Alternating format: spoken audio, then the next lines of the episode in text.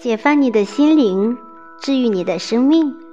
朋友你好，欢迎来到成长电台，我是小林。上一期呢，我们谈到了路易斯海向大家展示的几个他在工作中遇到的案例，以及他们发生的问题。那今天呢，我们就来看一看路易斯海是通过什么样的练习来帮助他们消除这些消极观念的。我们做的下一个练习是，拿出一大张纸，列出所有你的父母说过的你的错误和缺点。你听到的是什么负面信息？给自己充足的时间，尽量回想所有他们曾数落你的话。这通常需要半小时以上。他们说过的你的错误，哪些与金钱有关？哪些与你的身体有关？哪些与爱和人际关系有关？哪些与你的创造天赋有关？他们对你说过哪些限制性的和负面的话？如果你做完了，就看着这张单子，对自己说：“这就是那些思想的来源。”现在，让我们拿出另外一张纸，再向下深挖一点，在你还是孩子的时候。你还听到过哪些消极观念？从亲戚那里，你听到过一些什么样的消极观念呢？请把它写下来。从老师那里又听到了哪些呢？也请写下来。从朋友那里听到过一些什么呢？请写下来。从权威人物那里又听到过哪些消极观念呢？也请写下来。从你的教会那里听说过哪些呢？请记下来，留出充足的时间，把它们全都写下来。注意体会你身体里的感觉。你需要从思想里清除掉的东西，就写这两页纸上。就是这些信念使你感觉不够好。把自己看作一个小孩。如果我们带来一个三岁的小孩，把他放在房间中央，你和我都开始笑话那个小孩，说他是多么傻，说他永远无法做好任何事情，告诉他应该做这些事情，告诉他不应该做那些事情，看看他把一切搞得多么糟糕。在我们打击他几次之后。可能我们得到的结果就是一个被吓坏了的孩子，温顺地坐在角落里，或者在那里流泪。孩子可能表现为其中一种方式，但是我们永远无法知道他的潜能。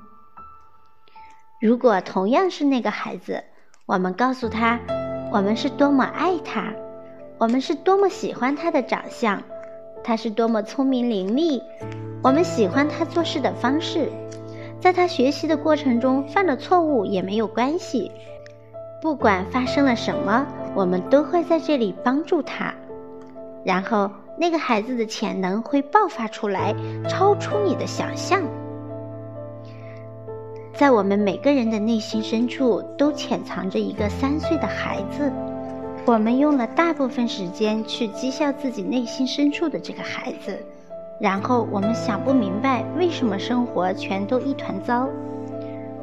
如果你有一个经常批评你的朋友，你还愿意接近他吗？可能你在小时候经常被别人批评，感到特别悲哀。然而，那是很久以前的事了。如果你现在选择同样的方式对待自己，那么悲哀仍将继续。现在，在我们面前。放着这张我们童年时代听到的消极观念的清单，想想你自己认为你有哪些缺点，这些缺点有多少与这张清单上的内容相符？是不是大部分都一样？很可能是这样。我们的人生剧本是根据我们的早期观念写成的。我们都是好小孩儿，我们顺从地接受了他们的话。并且把他们的话当成真理。如果只是责怪我们的父母，并且把我们的余生继续当成牺牲品，那是很容易做到的。但是我们不能开这么大的玩笑，这样做根本不能改变我们的处境。抱怨你的家庭，抱怨是使自己继续沉溺在问题当中的最有效的方法。在抱怨别人的时候，我们放弃了自己的力量。理解这一点之后，我们就能够甩掉包袱，把握住自己的未来。我们无法改变过去，未来是由我们现在的思想所描画出来的。我们必须认识到，我们的父母在他们所具备的理解力、经验和知识的基础上，已经尽其所能做到最好了。每当我们抱怨其他人时，我们并没有负起自己的责任。那些对我们产生过负面影响的人，其实也和你一样惊恐和害怕，他们和你一样感到无助。他们所能教你的一切，都是他们所学到的。你对父母的童年，特别是十岁以前的事，能了解多少？如果还有可能的话，就去问问他们。如果你了解了你父母的童年，你就会更加容易地理解他们的所作所为，理解会为你指明方向。如果你无法知道他们的过去，试着想象一下他们童年的经历，什么样的童年会造就那样的成人？你需要用这些认识使自己自由。你要获得自由，必须先让你的父母自由。你只有先宽恕他们，才能宽恕自己。如果你要求他们完美，你就会要求自己完美，那样你的一生将会很悲惨。选择我们的父母，我们的父母其实是我们自己选择的，在生命无尽的旅程当中。我们来到这个星球，选择做人，选择自己的性别、肤色、国籍，然后我们选择了各自的父母。即使一切并不如意，但这些已经不可改变。能有好的父母，固然可以给我们作为模范，就算他们多有不是，那也是给我们提供了学习改善的机会。父母给予了我们生命，才有我们。我们要懂得感恩。至于父母的不是，我们认识到了，就不要重复它。如果再犯，便是自己错，不是父母错了，因为他们已经以他们的错误示范给你看了，也就等于教育了你。我们拜访这个星球，就像来到一所学校。如果你想当一名美容师，就去一所美容学校；如果你想当一名机械师，就去一所机械学校；如果你想当律师，就去一所律师学校。你选择的父母身上正好具备了你想要学习和超越的东西。当我们长大以后，我们总在指责我们的父母，这全都怪你们。不过，不要忘记，是我们自己选择了他们。听听其他人的话。在我们很小的时候，我们的哥哥姐姐是我们的上帝。如果他们不高兴，他们会发泄在我们身上。他们可能会说这样的话：“我会向妈妈告你的状，向你灌输内疚感。”你只是个小孩子，你做不了这个。你太傻，我们不和你玩。学校的老师对我们的影响是巨大的。在我念五年级的时候，有位老师说我太高，不适合做舞蹈演员。我相信了他，放弃了自己从事舞蹈艺术的理想。后来我年纪大了。已经不能再把舞蹈作为我的职业了。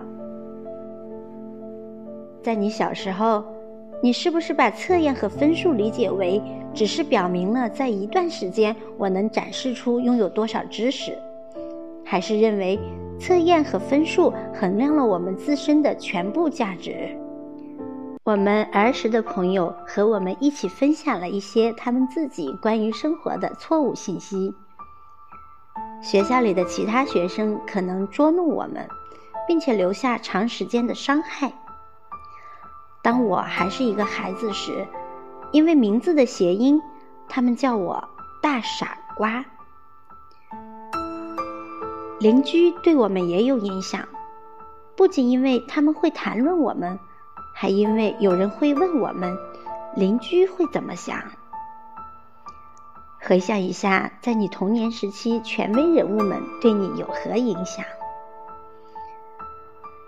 期刊和电视中的广告对我们的影响也很大，并且还很有说服力。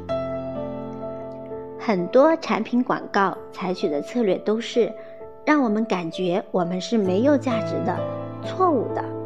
如果不用他们的产品的话，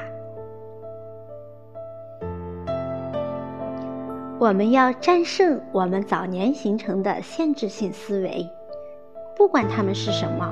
我们都要战胜他们。在这里，我们认识到我们自己有多辉煌，充满了灵性，不管他们是如何告诉我们的。你要克服你的消极观念，而我也有我的消极观念需要克服。